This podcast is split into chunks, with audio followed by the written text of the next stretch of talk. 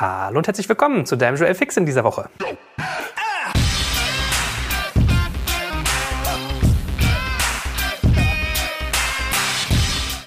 Mein Name ist Jörg Kaczmarek und in dieser Folge geht es um die Top 10 Startup-Fehler. Ja, also was sind so die 10 häufigsten Fehler, die junge Unternehmen begehen und was man natürlich dort ablesen kann, lässt sich auch auf Unternehmertum allgemein übertragen. So, du wirst aus dieser Folge also mitnehmen, Worauf solltest du wirklich achten, wenn es Fehler gibt? Was sind die wichtigsten Punkte? Wie kann ich sie verhindern? Und was ist eigentlich insgesamt so das Spektrum an Fehlern, die ich machen kann? Los geht's! So, es ist ja schon eine Weile her, dass ich mal Angel FX aufgenommen habe. Hat damit zu tun, dass wir munter fleißig weiter unser Büro renovieren und überhaupt einrichten. Also wirklich von Null auf eine eigene Entität für Digital Kompakt im räumlichen Sinne bauen. Dazu in einem späteren Podcast sicherlich viel, viel mehr, weil wir haben ganz viel gelernt, tolles neues Netzwerk aufgebaut und da werde ich ganz viel zu teilen. So und Teilen ist auch das Stichwort der Stunde, denn ich habe bei meinem Freund Carlo Matic, das ist ein Unternehmer aus dem schönen Aachen, der dort mit Interactive Pioneers eine schöne Agentur betreibt. Von dem habe ich eine tolle Infografik bekommen, die da nämlich lautet Top 10 Startup Mistakes. So, diese Infografik äh, stammt von einer Quelle, die nennt sich 100firsthits.com, war mir ehrlich gesagt bis dahin nicht bekannt, aber ist auch gar nicht so wichtig, denn man hat hier im Prinzip zehn Fehler von Startups aufgeführt und dafür vielen Dank, lieber Carlo, dass ich das hier mit dir mal äh, sozusagen über dich teilen darf und auch sozusagen gewichtet. Äh, ich weiß nicht, was die Erhebungsbasis ist, aber man hat quasi unter jedem der zehn Punkte so eine Prozentverteilung, wie viel Prozent der Startups davon betroffen waren. So, und man kann es vielleicht auch auf Scheitern übertragen. Man sagt ja immer so, weiß ich nicht, vier von fünf Startups scheitern in den ersten vier Jahren und solche Geschichten. Oder wenn man sich so Investorenportfolios anguckt, dann sagt man immer, die machen zehn Investments, einer wird ein Outlier, zwei, drei laufen so okay und der Rest teilweise schlittert in die Insolvenz. So, oder wird irgendwie lustlos verkauft, aufgesplittet, was weiß ich, es ist zumindest kein Erfolg. So, und ich möchte mit dir jetzt mal diese zehn Punkte durchgehen, weil ich glaube, man kann A viel daraus lernen und das Interessante ist, es sind gar nicht so viele Fehler, die man vermeiden muss, um schon irgendwie einen riesigen Impact zu verhindern. Werbung.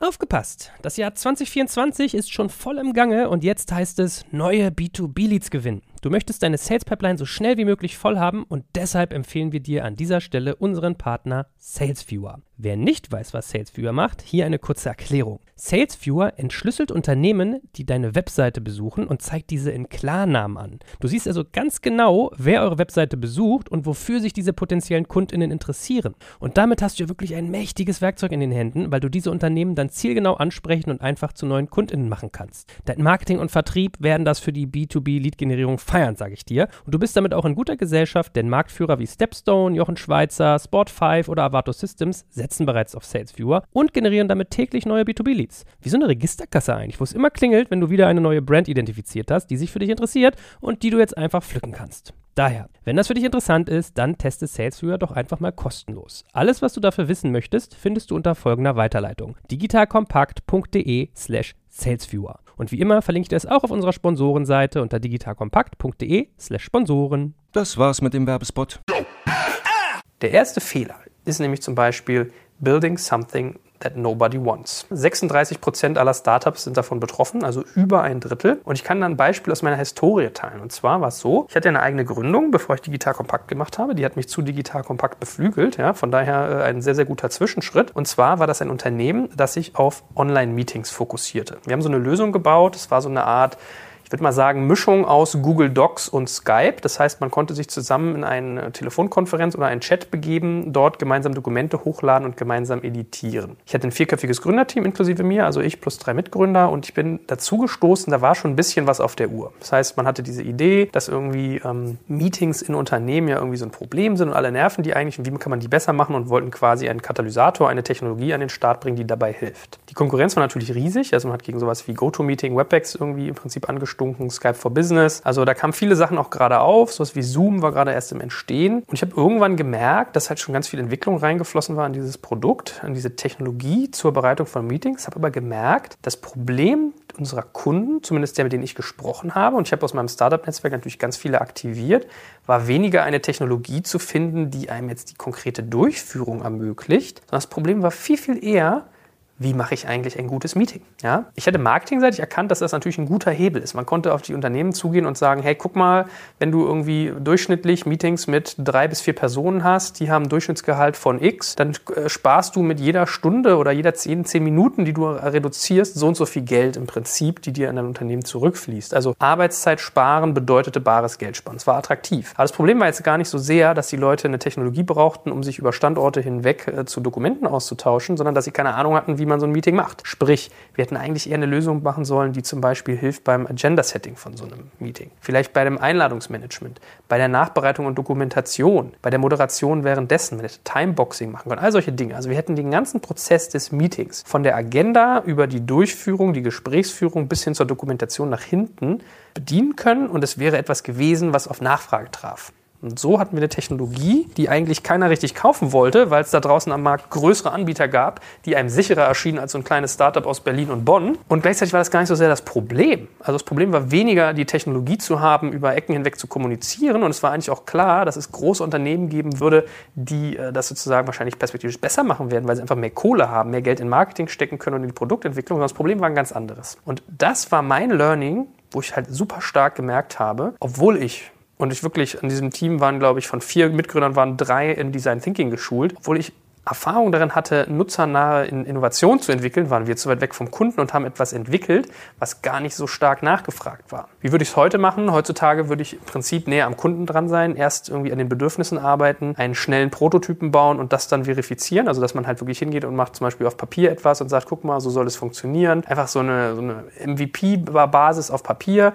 Wenn man merkt, es kommt an, dann kann man einen MVP programmieren, also dass man so leichte Klickstrecken baut. Also viel, viel näher am Kunden dran sein, viel, viel iterativer arbeiten. Ja? Aber muss man sich mal auf der Zunge zergehen lassen, wenn man diesen Fehler vermeidet, hat man schon mal ein Drittel seiner Probleme quasi oder ein Drittel aller Startups ist quasi von diesem Problem betroffen. Also eigentlich ein riesiges Thema. Fehler Nummer zwei ist Hiring poorly. Also Mitarbeiter einstellen, die entweder nicht den eigenen Anforderungen genügen oder zu wenig Mitarbeiter anstellen, die falschen und so weiter und so fort, betrifft 18 Prozent aller Startups. Du merkst jetzt beim Zuhören schon, 54 Prozent der wesentlichen Fehler wären schon abgefrühstückt, wenn man diese beiden Themen vermeiden würde. Also etwas bauen, was sich wirklich am Kunden orientiert und das eigene Hiring optimiert. Was heißt das oder worum geht es bei diesem Punkt 2? Kennt, glaube ich, jeder. Mitarbeiter finden gute ist immer schwierig, ist nicht so einfach. Und man ist dann natürlich immer in so gewissen Fallen drin. Also eine Falle ist zum Beispiel, man hat vielleicht nicht genug Geld, um sich die guten Mitarbeiter zu leisten. Eine andere Falle ist, man hat jetzt gerade starken Bedarf, findet eine Person, die nicht perfekt passt, aber man hat unbedingt einen Druck, dort etwas zu tun. Oder man hat eine Person eingestellt, die fachlich sehr, sehr gut ist, aber sozial überhaupt nicht passt, ja, die einem die ganze Teamstimmung zerpflückt. Das sind alles so Beispiele von schlechtem Leadership auf der Recruiting-Seite, die man einfach richtig, richtig teuer bezahlt. Ich weiß auch, wovon ich rede. Ich hatte auch eine Person, die bei mir gearbeitet hat, die bei mir im Prinzip das ganze Team runtergezogen hat. Die war irgendwie offensiv, aggressiv, unfreundlich, schwierig, fachlich solide, aber einfach irgendwie von der ganzen Kultur her hat es einfach gar nicht gepasst. Und ich habe das bei der Einstellung für mich als Herausforderung gesehen, dass ich gedacht habe, naja gut, guck mal, du musst ja auch dich selber weiterentwickeln. Vielleicht ist es irgendwie dein Thema, dass du lernst, mit solchen Leuten besser umzugehen, weil wenn du das schaffst, schaffst du irgendwie alles. Long story short, es war einfach nur ein bis anderthalb Jahre pures Generve. Es hat die ganze Organisation in eine Richtung geschoben, die, glaube ich, nicht positiv war. Es hat einfach nur Kraft gekostet und deswegen diese Lehre, problematische Mitarbeitersituationen wie ein Pflaster lösen, schnell reagieren, schnell abziehen, schnell reißen. Es tut kurz weh und dann ist es aber besser. Mittlerweile ist so meine Politik wirklich immer nach denjenigen gucken. Also ich habe schon immer nach Kultur eher geheiert, ja, also immer geguckt, zwei Drittel muss der Fit auf kultureller Ebene sein, ein Drittel sollten wie die Hausarbeiten im inhaltlichen Bereich stimmen. Aber ich gucke jetzt nochmal mehr darauf, dass wir halt wirklich uns so die Top-Leute holen, dass das Leute sind, die uns richtig voranbringen. Und wenn ich in einer Situation bin, wo ich mir das noch nicht leisten kann, dann ist das okay. Dann sollte man sich dessen aber auch, glaube ich, bewusst sein und dann muss man das auch irgendwie als Hypothek mit sich mitschleppen, dass man sagt, ich habe jetzt eine Person eingestellt, von der weiß ich, dass sie fachlich nicht auf dem Level ist, wo sie sein sollte, dass sie uns nicht so weit voranbringt, wie ich es mir im Idealfall wünschen würde.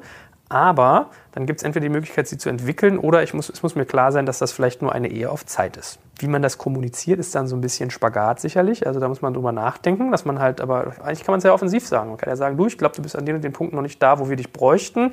Lass uns mal überlegen, wie wir dich zusammen entwickeln können und ob wir das schaffen. Und wenn man das nach zwei, drei Jahren und der Geldfluss bis dahin passend ist, nicht geschafft hat, dann kann man immer noch überlegen, sich zum Beispiel zu trennen oder im Idealfall hat es funktioniert. So, also Fehler zwei, Hiring Poorly, gibt es glaube ich auch ganz viele Quellen dazu. Das nur mal als ein paar Anregungen. Fehler Nummer drei, Lack of Focus. Also nicht genug Fokus, betrifft 13% aller Betroffenen. Zur Erinnerung, Fehler 1, Fehler 2 und Fehler 3 beziehen sich schon auf 67% aller Startups. Also müsst ihr euch mal überlegen, zwei Drittel aller Startups sind von diesen Fehlern betroffen. Wenn ihr es schafft, die zu vermeiden, dass ihr dafür eine Unmenge an Impact quasi schon mal vermeidet. So, Lack of Focus, typisches Beispiel aus der Zeit von Digital Compact am Anfang. Ich war so ein Kandidat, dass ich immer schon so Ausbaustufe 2, 3, 4 im Kopf habe. Das war beim Fußballtraining bei mir früher auch so. Ich hatte einen Fußballkollegen, der kam zu mir und meinte, Joel, du könntest in unserer Liga der beste Fußballer sein, der beste Stürmer und die meisten Tore schießen. Wenn du dir angewöhnen würdest, Schritt 1 vor Schritt 2 zu machen und nicht schon Schritt 3 im Kopf zu haben, während der Ball noch auf dich zufliegt. Was meint er damit? Ich stand vor dem Tor, rechts auf der Außenbahn lief quasi der Außenbahnspieler. Die Flanke kam geflogen oder schoss über den Boden, flacher Pass. Und während ich schon sozusagen diesen Ball kommen sah, habe ich mir schon überlegt, mit welchem Hackentrick ich irgendwie den Verteidiger aussteigen lasse, wenn ich den Ball gestoppt habe und, und welches Eck ich schieße, wenn er da ist. Wobei ich mich eigentlich darauf hätte fokussieren sollen, den fucking Ball anzunehmen. Ja?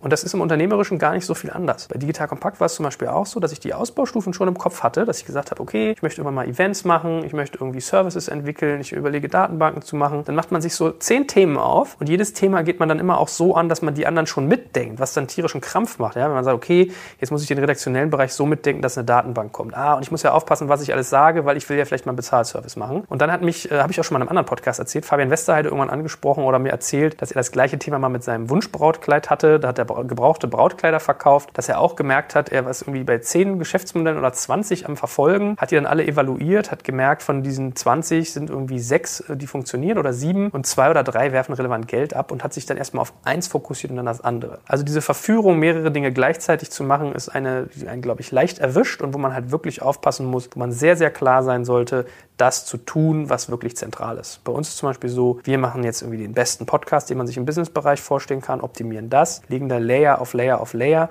dann gehen wir weitere Geschäftsmodelle an. Fehler 4 ist Fail to execute Sales and Marketing. Betrifft 12% aller Startups. Finde ich überraschend wenig, muss ich ehrlich gestehen. Ich hätte gedacht, das sei bei mehr Startups der Fall. Also ich sage es mal so, wenn man es in total hört, würde man denken, mehr als 12 von 100 haben ein Problem damit, ihr Produkt zu verkaufen. Aber wenn wir jetzt auch nochmal die anderen drei Fehler, die zur Forschung kamen, Revue passieren lassen, sind wir jetzt bei 79% der Startups, die von diesen vier Fehlern, also wenn man sich die Tortendiagramm bedenkt, die von diesen vier Fehlern betroffen sind. Also vier von fünf Buden haben damit zu tun, wenn man es schafft, das zu vermeiden, hat man schon einen riesigen, riesigen Schritt gemacht. So, back to topic. Fail to execute Sales and Marketing. Die deutsche Mentalität ist, glaube ich, oft so, dass man geneigt ist, ungerne zu verkaufen. Verkaufen ist genauso wie Unternehmertum in Deutschland aus irgendeinem mir unerfindlichen Grund negativ belegt. Verstehe ich manchmal gar nicht, weil tue Gutes und sprich drüber, ist ja so ein bekannter Leitsatz. Wenn ich ein Produkt entwickle, kann ich ja nicht erwarten, dass die Welt es von alleine findet. Alleine, wenn ihr euch mal überlegt, in jedem Bereich, was für eine Flut, für eine Unmenge an Dingen auf euch einprasselt,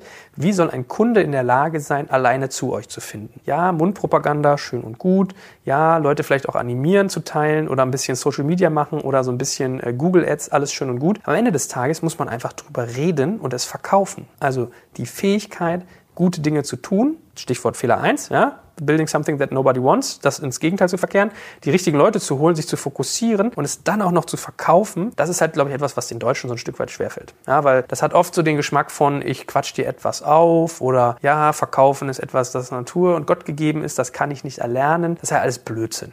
Also natürlich kann man es lernen. Ich habe gerade einen schönen Podcast äh, genau zu diesem Thema gehört von Dirk Kräuter, den kann ich auch sehr empfehlen, die Vertriebsoffensive. Man kann von so Sales-Podcasts immer denken, was man will, die sind hier und da ein bisschen cheesy, aber unter dem Strich erzählt er sehr interessante Sachen. Er hat auch gesagt, natürlich kannst du verkaufen lernen. Das würde ja auch heißen, du müsstest als Verkäufer geboren werden, dann müsstest du auch als Lehrer oder als Maurer geboren werden. Ja, dann kann auch kann man Mauern kann man auch nicht lernen. Das muss man dann auch quasi von Geburt an in der Muttermilch haben. Das ist ja Quatsch. Klar, Verkaufen hat so ein bisschen Character Traits, also Charakterzüge, die da mit reinkommen, dass man halt irgendwie outgoing ist, dass man irgendwie empathisch ist und so weiter und so fort. Aber auch sowas kann man üben und trainieren. Und es ist überhaupt nicht drückerisch, Leuten zu erzählen, was man tut, weil man will ihnen ja eigentlich helfen. Also es geht ja um gutes, ehrliches Verkaufen, nicht da sie zu bequatschen. Von daher, kleine Anregung, hört euch nochmal diese Podcast-Reihe zum Beispiel an. Wie gesagt, macht viel Spaß oder hört euch mal generell Sales- und Marketing-Podcasts an, kauft euch Bücher dazu, zieht den Teil, den ihr nervig findet, ab. Und ich glaube, das könnte ein spannender Faktor sein, um diesen vierten Fehler Fehler zu vermeiden. Fünfter Fehler, not having the right co-founders betrifft schon nur noch 7,9 Prozent, also unter 10 Prozent. Kennt, glaube ich, jeder. Ja, die Zusammenstellung von so einem Gründerteam ist sensibel. Einerseits muss man sich irgendwie mitmenschlich oder zwischenmenschlich gut verstehen. Ist immer auch so die Diskussion, sollte man mit Freunden gründen, ja oder nein. Und dass man halt schaut, sind die richtigen Disziplinen abgebildet. Also hat man zum Beispiel idealerweise einen Techie, einen Marketing-Guy und einen Finanz-Guy und vielleicht auch noch einen, der produkterfahren ist. So etwas kann sehr, sehr helfen. Oder wenn jemand Designkompetenz im Team hat. Da kann man ja aber wirklich auch so ein bisschen, ich meine, ist natürlich schwierig. Man kann sich halt überlegen, was man braucht, aber man kann natürlich nicht immer am Reißbrett planen, welche Leute jetzt zueinander finden und welches Passionsprojekt einen da quasi gerade beschäftigt. Aber dann ist halt wieder Fehler 2 des Poorly Hiring äh, gefragt, dass man das sonst ausgleicht. Ja, aber man merkt ja schon, es kommt jetzt schon unter 10 Prozent der Firmen, die davon betroffen sind. Trotzdem, wenn ihr die ersten fünf Fehler vermeiden würdet, habt ihr das wirkliche Gros der Fehler von Startups schon mal abgehakt. So, Fehler 6, und jetzt wird es auch wieder interessant, Chasing Investors, not Customers. Also wir kommen jetzt zu den eigentlichen Themen, um die sich, glaube ich, ganz viele Leute immer Sorgen machen, die Kohle. Ja? Also geht mir das Geld aus, kriege ich keins. Kennt, glaube ich, fast jeder, dass man viel Zeit darauf verwendet, Investoren zu pitchen, denen die eigenen Ideen zu erzählen, anstatt nah am Kunden zu sein. So war es, by the way, bei unserer Gründung, glaube ich, teilweise auch, dass wir viel Zeit verbracht haben, unsere Legal-Dokumente alle sauber zu haben, dass wir Investoren gepitcht haben, die Klassiker gemacht haben, also einmal angesprochen, dann waren sie so semi-interessiert, die wollen ja immer erst Ergebnisse sehen und dann die immer im Loop halten. Und wenn ich so überlege, wie viel Zeit wir zum Beispiel teilweise auch verwendet haben, unsere Verträge, unseren Gesellschaftsvertrag richtig zu machen, das zu diskutieren in ewig langen Meetings, dabei war noch gar kein Produkt da, kein Umsatz, keine Kunden, gar nichts. Das ist vielleicht so ein Aufwachmoment. Und Fehler 6 meine, betrifft 5,4 Prozent aller Startups. Also jetzt ist es schon nur noch ein Zwanzigstel. Aber es ist schon ein Faktor, den man sich trotzdem zu Herzen nehmen kann, aber wo man sich halt auch bewusst sein sollte. Das finde ich interessant in den letzten vier Punkten, die jetzt nämlich noch kommen. Geldthemen sind gar nicht das Primäre. So, aber wie gesagt, nicht zu viel Zeit auf Investoren verwenden, sondern lieber nah am Kunden dran sein, verstehen, was dessen Bedürfnisse sind, welches Problem man ihm eigentlich lösen muss und welches Produkt er sich dafür wünscht. So, Fehler 7 zahlt ein, not making sure you have enough money. Also 3,3 Prozent haben mit dem Fehler zu tun, dass ihnen die Kohle nach hinten raus ausgeht. Möchte man meinen, sollten eigentlich mehr sein, richtig? Weil mal ganz ehrlich, wie viele Leute rennen durch die Welt und haben Angst, dass ihnen die Kohle ausgeht und haben immer Druck auf dem Kessel? Am Ende des Tages in der Erhebung hier, ob die jetzt repräsentativ sein mag oder nicht, zeigt sich, es ist gar nicht so oft das Problem, dass man nicht genug Geld hat, sondern viel, viel eher, dass man nicht nah am Kunden ist, nicht die richtigen Leute einstellt, nicht fokussiert ist und es nicht richtig verkauft. Braucht man, glaube ich, gar nicht viel sagen zu dem Thema. Also natürlich muss man, ist es sozusagen ein Hygienefaktor, der einen aber, glaube ich, immer begleitet, weil man hat ja den Blick aufs Konto. Ja? Also man sieht ja eigentlich, was Phase ist, wie lange kann man sich die Gehälter noch leisten, was können wir an Prototypen bauen und entwickeln und so weiter und so fort. Fehler 7, also nicht genug Money in the Bank. Fehler 8, artverwandt, spending too much money. 2,1 Prozent nennen das in dieser Umfrage. Was soll man da viel zu sagen? Ne? Da sind wir wieder beim Fehler Nummer 3, Lack of Focus. Man sollte sich halt überlegen, was ist mein eigener Fokus, was muss ich verantworten kriegen, wie kriege ich schnell die, die Testrhythmus rein, um dann auch zu entscheiden, wofür gebe ich mein Geld aus. Ja, das heißt, es bringt nichts. Das ist ja so ein bisschen, was mir zum Beispiel einer meiner Investoren früher beigebracht hat. Don't scale before you know what you scale. Also es bringt gar nichts, viel Geld auf etwas zu werfen, wenn ich gar nicht weiß, was es ist. Was soll ich Marketing und Social Media und was weiß ich einkaufen und Kundengespräche forcieren und Sales machen, wenn ich noch gar nicht verstanden habe, wie mein Geschäftsmodell an welcher Funktion oder an welcher Ebene funktioniert und wer eigentlich für was bereit ist zu bezahlen. Das heißt, da sind wir einerseits wieder beim Thema Nummer eins. Ich muss etwas bauen, was jemand möchte. Da muss ich schaffen zu verstehen, was das Bedürfnis ist. Und drittens, Fehler Nummer drei, ich muss mich fokussieren und genau wissen, was ich eigentlich jetzt aufbauen möchte.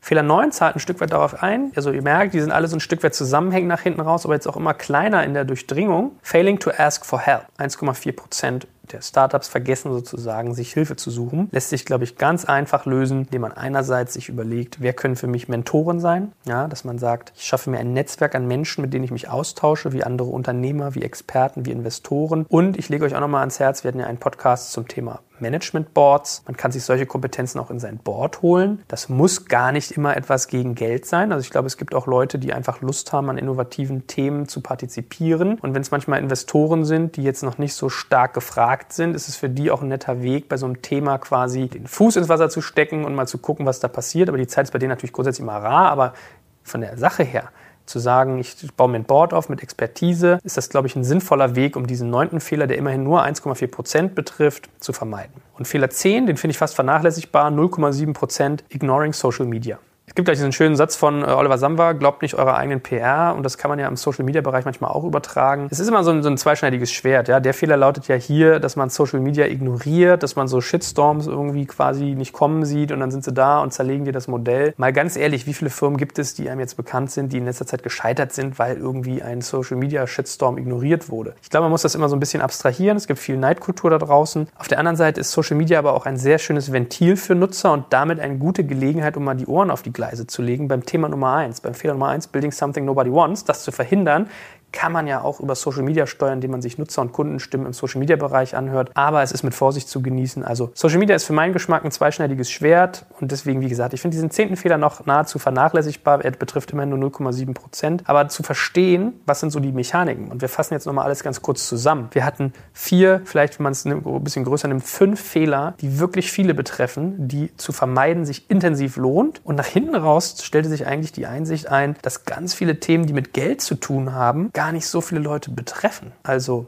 Chasing investors, not customers. Not making sure you have enough money. Spending too much money. Ja, diese drei Punkte, die alle mit Geld zu tun haben, die viele Leute um den Schlaf bringen, die eine Firma gründen, die sind am Ende des Tages nicht das, wo die wesentlichen Fehler gemacht werden, sondern die wesentlichen Fehler werden beim Produkt gemacht, dass man nicht klar ist, was man baut, für wen, um welches Problem zu lösen, dass man nicht klar ist, welche Leute man einstellen soll, weil wohin geht die Reise? Denn Fehler drei, es wird nicht geschaut, was ist eigentlich der Fokus, was will ich erreichen? Und Fehler vier, wenn ich diese drei Punkte alle klar habe, muss ich es noch irgendjemandem verkaufen und klar machen, worum es eigentlich geht. Fehler 5, nicht die richtigen Leute sozusagen, die Co-Founder zu haben, zahlt ja auf zwei ein. Deswegen meine Message an euch ist, nehmt euch mal diese vier wesentlichen Fehler, die für 79 Prozent aller Startups repräsentativ stehen. Etwas zu bauen, das niemand möchte, Hiring schlecht zu machen, den Fokus nicht zu haben und das Executen auf der Sales- und Marketing-Seite zu vergessen. Nehmt euch doch mal diese vier Punkte und fragt euch, wo steht ihr an dieser Ecke bei diesen vier Punkten und was könnt ihr tun, um das zu optimieren? Weil das fand ich so die Haupteinsicht aus dieser Infografik, dass man sagt, es sind eigentlich vier Punkte, die zu vermeiden sich lohnt und die Geldpunkte, die einem den Schlaf kosten, die das riesigste Thema gefühlt auf dem Radar sind, sind eher weiter hinten, sind in der Durchdringung hier gar nicht so hoch. So, so viel von der Front. Ich hoffe, das hat dir geholfen, diese Fehler zu vermeiden und sich auch mal Gedanken darüber zu machen, was sind eigentlich so die wesentlichen Impacts, die man auf der Fehlerseite haben kann. Wir freuen uns, wenn du dein Feedback und deine Erfahrungen auch mit uns teilst, egal ob jetzt im Social Media Bereich, auf Facebook, Instagram, per E-Mail, per Kommentar in unserem Magazin. Halt uns da gerne auf dem Laufenden und gib uns Anregungen, was dir noch so aufgefallen ist. Ansonsten hoffe ich, dass dich das weiterbringt und jeder Gründer, den man vor diesen Fehlern bewahren kann und dessen Unternehmen dadurch eher prosperiert, das freut mich ja. In diesem Sinne hoffe ich, du bist auch wieder beim nächsten Joel Fix dabei. Danke dir und bis bald. Mach's gut.